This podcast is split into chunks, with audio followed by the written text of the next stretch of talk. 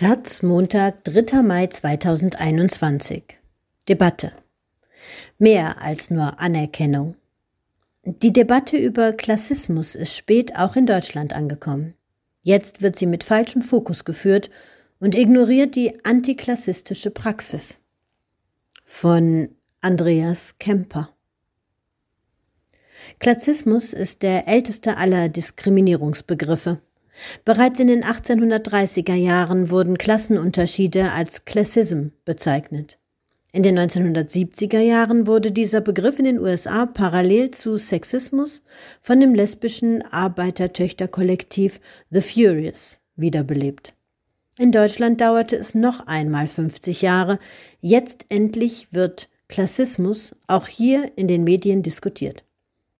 Allerdings läuft in dieser Debatte einiges schief. Daher ist es nötig daran zu erinnern, wofür der Begriff Klassismus steht. Unterdrückung aufgrund des sozialen Status.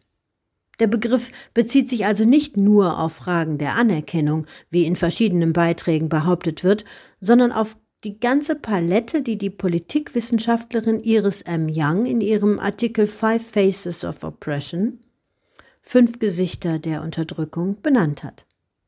Ausbeutung, Machtlosigkeit, Marginalisierung, Gewalt und Kulturimperialismus. Kulturimperialismus bedeutet, dass die besondere Perspektive einer gesellschaftlichen Gruppe unsichtbar gemacht wird.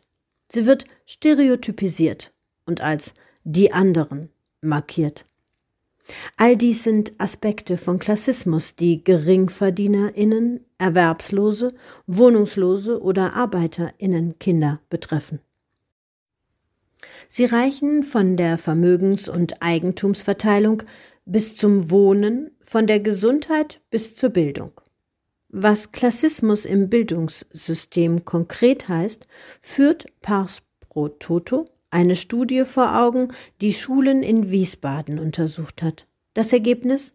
Die Schulnote 2,5 führt bei 70 Prozent der privilegierten SchülerInnen zu einer Gymnasialempfehlung – aber nur bei 20 Prozent der Nichtprivilegierten. Nicht die Leistung, sondern der Bildungsstand und das Einkommen der Eltern spielen eine wesentliche Rolle bei der Verteilung der Bildungschancen. Die IGLU-Studie, Internationale Grundschulleseuntersuchung, zeigte 2016 bundesweit einen ähnlichen Befund. Bei gleicher Lesekompetenz und den gleichen kognitiven Fähigkeiten erhalten Kinder aus privilegierten Elternhäusern gegenüber denen aus der Arbeiterklasse 3,37 Mal so oft eine Gymnasialempfehlung. 2001 betrug dieser Bevorteilungsfaktor noch 2,63. Die strukturelle Benachteiligung von Arbeiterinnenkinder nimmt nicht ab, sie wächst. Die Ungerechtigkeiten beginnen mit der Geburt und setzen sich über Kitas, Grundschulen und weiterführende Schulen fort. Im Studium und selbst noch, wenn man promoviert hat, bleibt die soziale Herkunft ausschlaggebend, so der Eliteforscher Michael Hartmann. Heike Helen Weinbach, Professorin für Pädagogik mit dem Schwerpunkt Didaktik im Kindesalter und ich haben in dem vor zwölf Jahren erschienenen Buch Klassismus eine Einführung die ganze Palette der Klassismusaspekte ausgeführt. Die aktuellen Debattenbeiträge in der Taz, der Zeit und vor allem in der Frankfurter Allgemeinen Zeitung Klassismus Überbau ohne Basis von Isabel Opperbeck vom 21.04. kreisen indes einseitig um den Begriff Anerkennung. Die Behauptung, Klassismus wäre akademisch, ohne Basis, als Anerkennungsbegriff genutzt, führt in die Irre. Klassismus ist kein Überbau ohne Basis, er ist ein Basisbegriff. Mehr noch, der Begriff Klassismus ist ein Praxisbegriff und nur ein Nebenprodukt der antiklassistischen Praxis. Die aber wird in der aktuellen deutschen Diskussion ausgeblendet.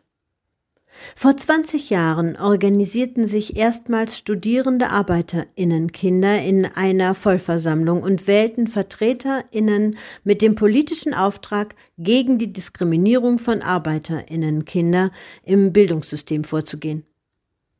An der Uni Münster wurde das erste autonome Referat von Arbeiterinnen-Kindern gegründet. Als Initiator kann ich versichern, dass es nicht darum ging, Arbeiterinnen-Kinder passförmig zu machen, um so Bildungsaufstiege zu erleichtern.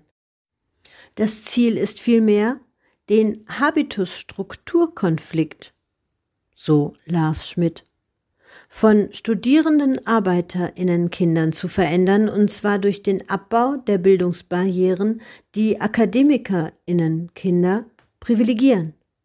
Im Zuge dieser politischen und praktischen Selbstorganisation habe ich auf den Begriff Klassismus zurückgegriffen.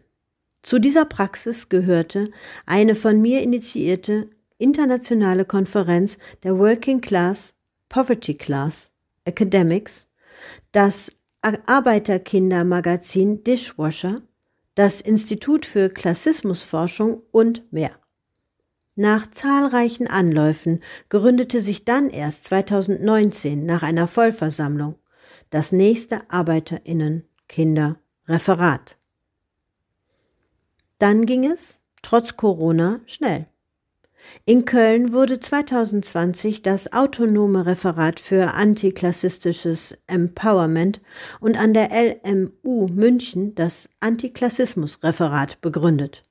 An der ASH Berlin den Hochschulen in Gießen, Potsdam, Frankfurt-Main gibt es weitere Projekte. Sie sind alle miteinander vernetzt.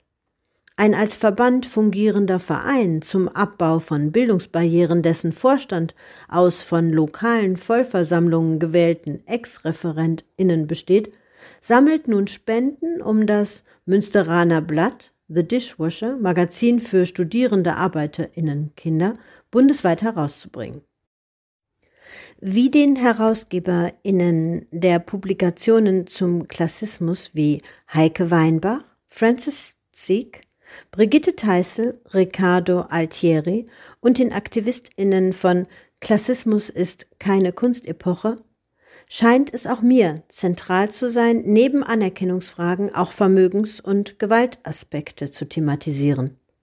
Man kann und muss auch von Corona-Klassismus und von Klimaklassismus sprechen. Die Pandemie und der vor allem von Reichen gemachte Klimawandel treffen Arme besonders hart. Klassismus ist daher mehr als Bildungsdiskriminierung. Doch die konkrete Bewegung an den Hochschulen ist die aktuelle Basis des Klassismusbegriffs und es ist klassistischer Kulturimperialismus, diese Bewegung in den Debatten zu ignorieren und so unsichtbar zu machen. Andreas Kemper ist Jahrgang 1963, Publizist und Soziologe. Seine Eltern arbeiteten in der Textilindustrie. Bekannt wurde er durch die Etablierung des Klassismusbegriffs im deutschen Sprachraum. Er befasst sich zudem mit rechtem Antifeminismus und der AfD.